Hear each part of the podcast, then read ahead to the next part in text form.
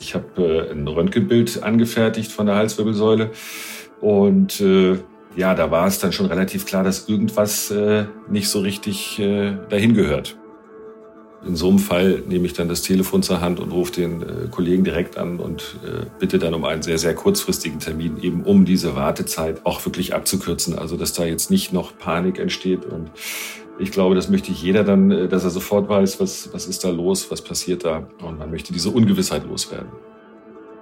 Ja, der schlimmst einzutretende Fall wäre gewesen, dass äh, der Junge dann nach den Gefühlsstörungen irgendwann auch äh, motorische Einschränkungen bekommen hätte, das heißt dann auch Lähmungserscheinungen. Ärztinnen und Ärzte sollen Leben retten. Sie sollen Krankheiten erkennen und Leiden heilen. Aber was ist, wenn sich eine Krankheit nicht so leicht erkennen lässt? Was, wenn rätselhafte Beschwerden es den Medizinerinnen und Medizinern schwer machen, die Ursache einer Erkrankung zu finden? dann kann man nur hoffen, dass man Expertinnen und Experten an seiner Seite hat, die dranbleiben, die nicht nachlassen, bis sie sie endlich gefunden haben. Die Diagnose. Der Stern-Podcast.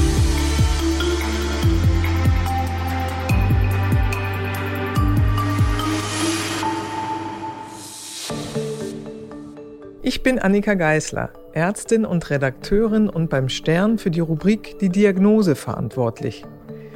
Hier erzählen Medizinerinnen und Mediziner von ihren ungewöhnlichsten Fällen. Heute spreche ich mit Professor Dr. Axel Partenheimer. Er leitet die privatärztliche Fachpraxis Spine and Sport für Wirbelsäulenerkrankungen und Sportverletzungen in Hannover. In seinem Zivildienst war er im Rettungsdienst tätig, erzählt er. Schnell war klar, er wollte in die Unfallchirurgie er arbeitete später mehrere Jahre als leitender Oberarzt und stellvertretender Chefarzt an einer Klinik in Hannover.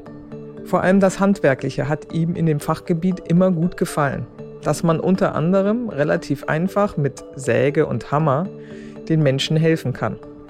Zudem forscht er zu Sport- und Muskelverletzungen und hat eine Professur an der Medical School in Hamburg und unterrichtet das Fach Sportmedizin. Wir sprechen heute über einen jungen Mann, der seit etwa zwei Jahren immer wieder Schmerzen im Nacken hatte, vor allem nach dem Sport. Inzwischen hielt er auch seinen Kopf leicht schief. Das Setting war im Prinzip so, wie es bei mir äh, in der Praxis immer ist. Das heißt, äh, Menschen äh, und Patienten nehmen sich ganz normal oder bekommen ganz normal einen Termin und der kam halt zu mir relativ großer junger Mann, ähm, der so ein bisschen auch den Kopf schon schief hielt und sagte, ja, er hätte also seit zwei Jahren immer Nackenprobleme. Und dann haben wir uns darüber erstmal unterhalten, ob es einen, äh, einen Anlass gab, ob es eine Ursache gab, warum er den Kopf so ein bisschen schief hält oder warum er diese Schmerzen hat. Da konnte er sich aber eigentlich äh, an nichts groß erinnern. Äh, sondern sagte einfach nur, ja, seit zwei Jahren hätte er eben diese Nackenschmerzen. Ähm, ja, das, äh, das war eigentlich so der Eingang. Ähm, war halt ein sehr, sehr schlanker, großer junger Mann. Ähm, und äh, beim Blick dann in die Krankenakte, bei uns äh, ist es so, dass die Patienten immer vorher eine Anamnese ausfüllen müssen, also eine Vorgeschichte. Ist eben so, dass er da zusätzlich noch ein sogenanntes Marfan-Syndrom hat. Das ist eine, eine, ein Chromosomenfehler, wo die Menschen halt sehr groß gewachsen sind, äh, sehr schlank sind und noch mehrere Nebenerkrankungen haben können. Sie haben gesagt, er hatte Nackenschmerzen angegeben. Hat er das noch ein bisschen präzisiert? Ähm, so wie wenn man sich verlegen hat, das ging ja schon längere Zeit. Wie hat er die beschrieben? Nee, er sagte eigentlich äh, ohne richtigen Anlass, äh, dass er halt immer irgendwo im Bereich des Nackens Schmerzen gehabt hätte. Äh, das war eigentlich alles. Also nicht vom Schlafen, sondern einfach, dass er eigentlich einen konstanten Nackenschmerz hat. Das gegenüber zwei Jahre gab es dann doch ab und zu im Alltag besondere Anlässe, wo es noch mal mehr auffiel, die Nackenschmerzen? Ja, immer wenn er sich äh, sportlich betätigt hatte, dann sagte er, dass danach die Beschwerden besonders stark seien. Mhm. Das erwähnte Marfan-Syndrom, das Sie eben mh, hm, kurz angesprochen hatten, hat das vielleicht irgendwas mit Nackenschmerzen zu tun? Da geht es ja äh, auch um Bindegewebe und um vielleicht ein bisschen beweglicheres oder lockereres Bindegewebe. Soweit ich weiß, können aus dieser Richtung Nackenschmerzen entstehen? Rein theoretisch äh, haben die Patienten mit dem Marfan-Syndrom, äh, können die in allen Gelenken und allen Körperabschnitten eigentlich so Probleme bekommen, weil sie eben über das geschwächte Bindegewebe auch nicht die, äh, die Gelenkstabilität über die Bänder haben, wie das normalerweise ist. Welche Vorgeschichte brachte der Patientin mit? Ähm, er war zuvor ja auch bei anderen Ärzten gewesen. Was haben Sie darüber erfahren? Ähm, er sagte, er hätte sich schon bei zwei anderen Kollegen vorgestellt, äh, eben mit dieser Problematik. Die haben ihn auch untersucht, aber äh, haben jetzt keine weiterführende Diagnostik gemacht. Das heißt, sie haben ähm, keine Röntgendiagnostik angeschoben, um mal zu schauen, ähm, ob da irgendwas dahinter stecken könnte, auch Knöchern, sondern äh, da ist dann im Prinzip nichts weiter passiert. Ist das nachvollziehbar aus Ihrer Sicht? Sie haben gesagt, es war ein junger Mann. Da denkt man ja vielleicht nicht gleich an ganz schlimmen Verschleiß. Oder gehört das doch dazu, dass man das im Kopf hat? Naja, man muss zumindest äh, drüber nachdenken, warum das so ist. Also äh, ich persönlich denke, gerade weil ich aber auch viel manualtherapeutisch arbeite, dass eine äh, eingehende Röntgendiagnostik äh, dazugehört, auch beim jungen Patienten. Ähm, allein schon, um jetzt nicht gerade gleich was Bösartiges auszuschließen, aber es äh, gibt auch Verschiebungen, sogenannte Listhesen, und äh, die sind zwar in der Halswirbelsäule mehr als selten, aber es kann auch Blockwirbelbildung geben und von daher gehört das bei mir eigentlich immer dazu. Bei der, äh, bei der Eingangsuntersuchung, wenn jemand äh, kommt und schon seit längeren Beschwerden hat, so oder so, äh, dass man eine bildgebende Diagnostik macht. Welche Therapie hatte der junge Patient denn von den anderen Ärzten bekommen bisher? Ähm, da war im Prinzip äh, war, war nichts groß gemacht worden, außer dass äh, der junge Mann ein bisschen Physiotherapie verschrieben bekommen hat. Äh, ja, mehr ist da nicht gelaufen. Was haben Sie genau gemacht, als dieser junge Mann nun vor Ihnen in der Sprechstunde stand? Sie kannten die Krankengeschichte, Sie haben erfahren, was gemacht worden ist mit ihm, beziehungsweise was nicht gemacht worden äh, ist mit ihm. Wie sind Sie weiter vorgegangen? Wie haben Sie ihn untersucht und was haben Sie noch erfahren?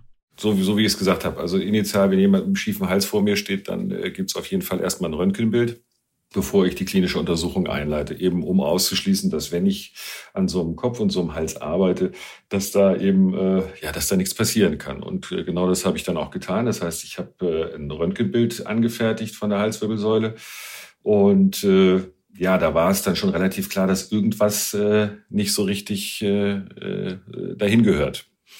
Nach so, einer, äh, nach so einem Röntgenbild kommt dann die klinische Untersuchung und dabei berichtete er dann auch, dass er äh, seit einigen Wochen auch ein bisschen Gefühlsstörungen in den Armen hat. Auch das ist so ein Hinweis dafür, dass irgendwas äh, nicht so richtig stimmen kann, dass irgendwo was aus den, an der Wirbelsäule oder an den, an den Nerven sein muss. Ansonsten bekommt ein junger Mensch nicht einfach Gefühlsstörungen. Was hat das Röntgenbild denn ergeben? Ich sah halt einfach eine, eine, ja, eine Struktur im Bereich der Halswirbelsäule, die da schlichtweg nicht hingehört. Ähm, und äh, da ist dann relativ klar, dass ein normales Röntgenbild auch nicht ausreicht. Ich habe dem äh, Patienten das dann also erklärt, äh, dass da etwas ist, wo ich die Annahme habe, ähm, dass das eben nicht nur einfach eine Blockierung ist oder eine Fehlstellung, sondern dass wir da tatsächlich tatsächlich die Diagnostik weiterführen müssen, um rauszukriegen, was da äh, muss man dann eben auch dem Patienten äh, sanft äh, erklären, dass da etwas wächst. Wie sah denn die Struktur auf dem Röntgenbild aus? Wie muss man sich das vorstellen? Naja, also wenn man ein normales Röntgenbild anguckt, sage ich mal, da gibt es ganz normale Standards. Das heißt, wie ist die Knochendichte? Also wie, wie sieht das, äh, wie sieht der Knochen im Röntgenbild aus? Ähm, wie ist das sogenannte Alignment der Wirbelsäule? Also ist das alles im Lot? Sind die Biegungen äh, so, wie sie sein müssen? Und bei ihm ist es halt einfach so gewesen, dass dann im Röntgenbild der Knochen eine andere Dichte hatte, dass es so ein bisschen äh, wolkig aussah, dass man einfach gesagt hat, äh, dass das entspricht nicht dem, wie eine normale Wirbelsäule aussieht. Und auf welcher Höhe war das? Also wo genau in der Halswirbelsäule muss man sich das vorstellen? Das war im Wirbelkörper, also der Halswirbelsäule besteht aus sieben Wirbelkörpern, die aufeinander sitzen. Und das war jetzt bei ihm auf Höhe des dritten und vierten Halswirbels, dass äh, zwischen den äh, Wirbelkörpern das Bandscheibenfach nicht mehr richtig darstellbar war, dass der Wirbel selber so diffus aussah, der dritte Halswirbelkörper. Und äh, ja, Sie haben das gerade kurz erwähnt, dass Sie den Patienten vorsichtig daraufhin angesprochen haben. Er kam ja mit etwas, was ihm gar nicht so gravierend vorkam. Natürlich, ihm, die Schmerzen haben ihm Beschwerden bereitet und auch schon seit längerer Zeit. Und nun wird auf dem Röntgenbild etwas entdeckt und Sie sagen, das gehört da so nicht hin. Wie machen Sie das in der Gesprächsführung? Das ist ja erstmal ein großer Schreck wahrscheinlich für den Patienten. Ja, das ist gerade für ein, also es ist immer schwierig, jemandem äh, mitteilen zu müssen, dass da etwas ist, was da nicht hingehört. Und das ist, glaube ich, äh, geht, geht allen Kollegen so. Ähm, ich glaube, das ist einfach wichtig, dass man zwar auf der einen Seite sehr offen ist, auf der anderen Seite aber nicht gleich in, in Panik verfällt. Ähm, ich versuche dann auch das Wort bösartig nicht gleich in den Mund zu nehmen, sondern sage, versuche wirklich zu erklären, also da ist etwas, was da nicht hingehört. Ähm, dass man das jetzt nicht einordnen kann, hundertprozentig, was es ist, aber dass man es auf jeden Fall abklären muss. Was passierte als nächstes? Ein normales Röntgenbild, wie Sie eben sagten, reicht da nicht aus. Da muss man genauer hingucken. Mhm. Was wurde als nächstes gemacht? Ähm, wenn irgendwo der Verdacht auf, äh, auf ein bösartiges Wachstum oder ein Wachstum, was auch immer, wo es herkommt, ähm, dann gehört für mich äh, eigentlich dazu, dass man auf jeden Fall eine Computertomographie macht, weil die uns dann einfach aus dem zweidimensionalen Bild äh, ein dreidimensionales Bild schafft. Wir können also deutlich genauer schauen. Und das Zweite, was dann dazu gehört, äh, ist für mich über eine Kernspintomographie. Zum einen, weil er auch Gefühlsstörungen hatte. Das heißt, dass man auch die, sich die Nerven ein bisschen darstellen kann, auch das Rückenmark. Aber auch um zu gucken, ob das noch ein weitergehender Weichteilprozess ist, der da stattfindet. Haben Sie denn einen Radiologen bei sich im selben Haus sitzen? Wie lange dauert sowas, bis man da Klarheit bekommt? Das ist ja doch dann eine schwierige Zeit für einen Patienten, wenn er so abwarten muss, was ergeben die Bilder. Ähm, ja, das ist, das ist schwierig. Äh, ich selber arbeite mit äh, zwei, drei Radiologien bei uns äh, in der Stadt zusammen und äh, in so einem Fall nehme ich dann das Telefon zur Hand und rufe den äh, Kollegen direkt an und äh, bitte dann um einen sehr, sehr kurzfristigen Termin, eben um diese Wartezeit auch wirklich abzukürzen. Also, dass da jetzt nicht noch Panik entsteht und ich glaube, das möchte jeder dann, dass er sofort weiß, was, was ist da los, was passiert da. Und man möchte diese Ungewissheit loswerden. Wie lange dauert das dann, wenn das wirklich so schnell gemacht wird? Wie lange muss man da rechnen, bis man wirklich Klarheit hat? Also bei ihm ging das jetzt sehr schnell. Das haben wir dann innerhalb von 24 Stunden äh, abgefrühstückt. Das ist eine, eine Wunschvorstellung. Das ist mir auch bewusst. Das ist nicht überall und immer durchsetzbar. Ich weiß auch, dass, dass oft darauf gewartet werden muss. Aber da sehe ich so, äh, da sehe ich mich auch in der Pflicht gerade, dass man dann sagt, okay, wir, wir weichen von den normalen Abläufen ab, wo man sagt, okay, hier jetzt erstmal eine Kernspintomographie und dann sehen wir uns in drei, vier Wochen wieder. Äh, nee, da muss es einfach schnell gehen. Also zum einen, um die Diagnose festzumachen, zum anderen aber auch, dass, ja, dass der Patient da nicht, äh, nicht irre wird. Was haben denn die Bilder ergeben? Was ist rausgekommen? Tatsächlich war das dann so, dass wir in der ersten Diagnostik äh, gesehen haben, ja, da wächst etwas, äh, was uns nicht ganz klar ist, was das ist. Ähm, und dann gibt es äh, ein Referenzzentrum für Radiologie, das sitzt in Bremen und äh, dort habe ich dann auch angerufen, habe die Bilder dann rübergeschickt. Das ist Professor Freischmidt, der ist so eine Institution für alles, was am Knochen wächst und der konnte dann ganz klar und eindeutig sagen, jawohl, das ist äh, typisch auch in dieser Altersgruppe, dass es eben äh, ein gutartig äh, wachsender Tumor ist, in Anführungsstrichen gutartig, weil er infiltrativ, das heißt einwuchernd äh, wächst äh, und es war dann Osteoblastom. Gutartig heißt im Sinne von streut wahrscheinlich oder sicher nicht, aber ist ja nicht so gutmütig im Wirbelkörper drin. Also kann ja durchaus was anrichten. Können Sie das nochmal, das Osteoblastom, ein bisschen erklären, was das macht und bei wem das vorkommt? Ja, also das Osteoblastom ist ein, ist ein Tumor, der verdrängend wächst. Das heißt, äh, das in Anführungsstrichen deswegen gutartig, weil er nicht metastasiert und nicht streut aber ähm, er wächst verdrängt. Das heißt, er wächst in knöchernen Strukturen äh, und nimmt keine Rücksicht auf das, was da äh, drumherum liegt. Und wenn sowas in der Wirbelsäule ist, nimmt es natürlich auch wenig Rücksicht auf nervale Strukturen, aufs äh, Rückenmark, auf austretende Nerven. Und deswegen ist es ein Tumor, ja, aber eben kein streuender Tumor und von dem man weiß, äh, wenn man ihn äh, entfernt, dass das dann zur Heilung führt. Und so waren auch die Gefühlsstörungen in den Armen zu erklären durch dieses verdrängende Wachstum? Genau. Mhm. Was wäre denn passiert, wenn man das längere Zeit nicht entdeckt hätte? Äh, ja, der schlimmst einzutretende Fall wäre gewesen, dass äh, der Junge dann nach den Gefühlsstörungen irgendwann auch äh, motorische Einschränkungen bekommen hätte, das heißt dann auch Lähmungserscheinungen. Und äh, ja, irgendwann hätte man mit Sicherheit dann so oder so die Diagnostik ausgeweitet, aber wenn es dann schon zu spät ist und dann wirklich äh, Nerven oder Rückenmark irreversibel geschädigt sind, das ist gerade an der Halswirbelsäule der Fall, dass ich das dann eben nicht mehr wieder erholen kann, dass dann eben bleibende Lähmungserscheinungen da geblieben wären. Wie ging der Fall weiter? Ähm, ich habe dann, wie gesagt, ja sowohl auch mit, mit dem Herrn Freischmidt gesprochen und wir haben dann zusammen überlegt, äh, wer ist da eigentlich derjenige, der sowas, äh, der da Erfahrung hat, weil es ist zwar ein Tumor, der häufig in Anführungsstrichen oder wenn er vorkommt, in, äh, zwischen dem 10. und 20. Lebensjahr auftritt. Aber es gibt halt nicht viele, die gerade an der Wirbelsäule damit Erfahrung haben. Und von daher haben wir uns dann äh, dazu entschieden, auch in Rücksprache mit dem Patienten und den Eltern, dass wir ihn nach Heidelberg schicken. Und wie wurde diese OP durchgeführt? Die ist dann in Heidelberg gemacht worden und dort hat man dann ähm, den Tumor zum größten Teil, weil das ist eben dann auch nicht mehr so einfach, aber zum größten Teil entfernen können. Äh, das ist äh, ein Standardzugang zur Halswirbelsäule. Das macht man von vorne, von der Seite, weil man dann sehr gut an die Halswirbelsäule rankommt. Und neben, dem, äh, neben der operativen Entfernung wurden dann zusätzlich noch die den Tumor versorgenden äh, Gefäße verödet. Das äh, kennt man vielleicht auch aus der Hirnchirurgie und bei, bei Aneurysmen im Gehirn, die werden dann auch quasi verödet oder verschlossen. Gibt es verschiedene Techniken. Und das wurde dann zusätzlich gemacht. Und ähm, der entfernte Bereich wurde mit einem kleinen Cage, also mit einem kleinen Block, einem Metallblock, der äh, dazwischen gesetzt wurde, praktisch ersetzt, also ein Wirbelkörperersatz durchgeführt. Sie als Unfallchirurg und Wirbelsäulenspezialist erzählen das natürlich sehr ruhig und routiniert, diese Wirbelsäulen-OP. Das ist ja für Patientinnen und Patienten doch irgendwie ja, ein großer Eingriff und auch ein beängstigender Eingriff, so Wirbelsäule, da ist das Rückenmark, da verlaufen die Nerven.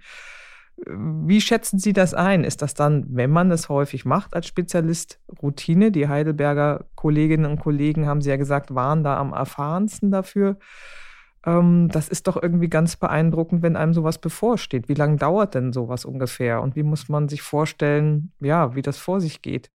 Also im Prinzip ist die, ist die äh, Wirbelsäulenchirurgie auch an der Halswirbelsäule relativ ungefährlich, ähm, wenn, es jetzt darum geht, dass man also sagt, man macht eine Bandscheibenoperation oder man macht, äh, auch wenn da kleinere Brüche sind oder so, das ist alles nicht, nicht so schwierig. Schwierig wird es dann eben, wenn ein Wirbelkörper herausgenommen werden muss, ähm, gerade wenn man dann weiß, okay, das ist auch, auch wenn es ein gutartiger, aber es ist ein Tumor. Tumoren sind immer etwas stärker durchblutet. Das heißt, das ist etwas, wo man sagen muss, das gehört einfach auch in Zentren. Ähm, ich selber operiere gerne und viel Wirbelsäulen, aber das äh, ist etwas, wo man dann auch wissen muss, wo die Grenze sind. Und da gibt es dann Leute, die machen das deutlich besser und äh, auch routinierter. Das gehört eben nicht in die Hand. Ich mache das mal eben schnell, ist das mm. mal so. Mm. Ähm, ja, und das, das ist schon, schon eine schwierige und eine große Operation, eben weil man direkt äh, am Rückenmark arbeitet, weil man sehr weit oben äh, arbeitet. Das heißt, wenn etwas passiert, dann weiß man auch, dass ein hoher Querschnitt entsteht. Ähm, darauf muss man die Leute auch vorbereiten, aber äh, man muss jetzt äh, sich nicht das so vorstellen, dass das Risiko der, der Lähmung exorbitant hoch ist. Es ist da, man muss es formulieren, man muss die Menschen auch darauf vorbereiten.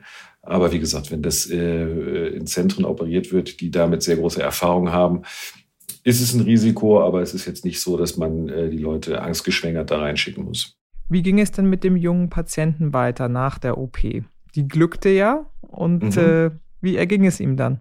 Gut, dann ist die ganz normale äh, postoperative Behandlung. Das heißt, wenn ein Wirbelkörperersatz äh, gemacht wird, dann äh, ist tatsächlich erstmal körperliche Schonung äh, für, für acht bis zwölf Wochen, wo also kein Sport gemacht wird, wo ganz normal Physiotherapie gemacht wird, am Anfang Lymphdrainage, ähm, einfach, dass die Wunden gut zur Ruhe kommen. Und äh, dann geht man dann, wenn man weiß, okay, jetzt haben wir auch eine gewisse Stabilität erreicht, äh, dass man dann die Physiotherapie ein bisschen intensiviert, dass man in die Bewegungsübung geht, bis dann im weiteren Verlauf, dass man zur Trainingstherapie kommt, dass man also auch wieder einen Kraftaufbau macht, dass die Wirbelsäule gerade muskulär ordentlich stabilisiert und gestützt wird. Das ist auch äh, generell immer mit das Wichtigste, egal ob das operiert wird oder nicht. Ähm, alle Haltungsschäden und Probleme, die man da im Bereich der Wirbelsäule hat, äh, kann man eigentlich am besten durch ein muskuläres Korsett beheben. Und das haben wir ihm dann antrainiert und äh, konnten ihn dann im weiteren Verlauf äh, nach sechs Monaten im Prinzip auch so weit freigeben, dass er wieder sportliche Aktivitäten aufnehmen konnte.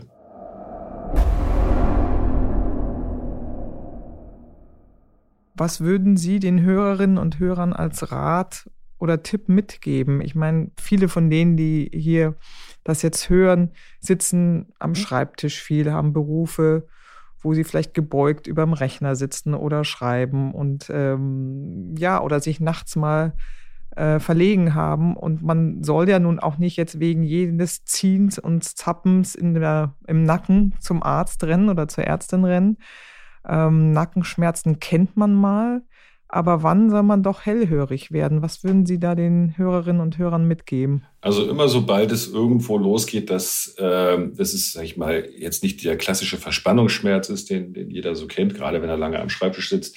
Aber wenn es irgendwas ist, wo man sagt, jetzt stimmt irgendwas äh, neurologisch nicht. Das heißt, ich habe irgendwo Missempfindungen. Äh, ich spüre irgendwo eine Kraftminderung, äh, dann, dann, ist, äh, ja, dann ist Pflicht, dass man das ärztlich abklären lässt. Das ist ganz, ganz wichtig. Oder wenn man feststellt, wenn man selber vor Spiegel steht, irgendwie halte ich meinen Kopf nicht mehr so, wie ich ihn sonst halte. Da ist irgendwas, äh, irgendwas krumm oder schief. Ähm, das sind so Alarmsignale. Aber vor allen Dingen, wenn irgendwo tatsächlich eine neurologische Symptomatik auftritt, dann ist allerhöchste Zeit, einen Arzt aufzusuchen. Und in diesem Fall war es ja ein junger Mann, ein junger Patient. Ähm, da sollte man wahrscheinlich das Augenmerk auch drauf richten, wenn es längere Zeit anhält. Ich meine, der hat Sport getrieben. Klar kann man sich da mal was zerren oder sich mal so ein bisschen, ja, weiß ich nicht, unwohl fühlen nach intensivem Sport. Das ging aber ja nun über zwei Jahre und das sollte man bei jungen Menschen dann nicht so auf die leichte Schulter nehmen. Was können Sie da noch mitgeben?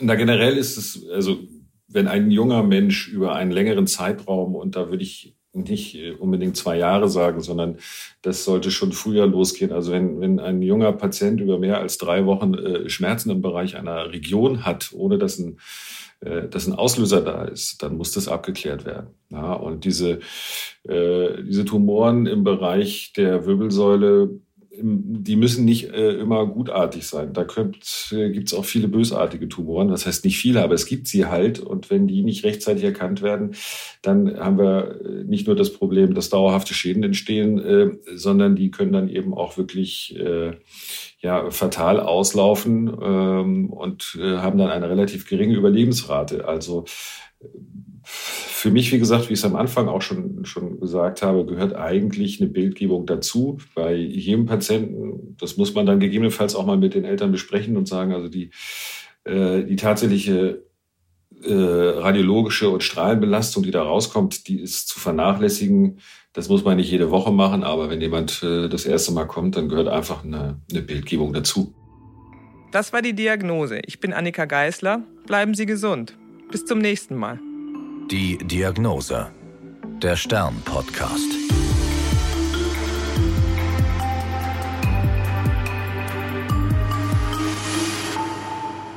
Dieser Podcast ist eine Produktion der Audio Alliance.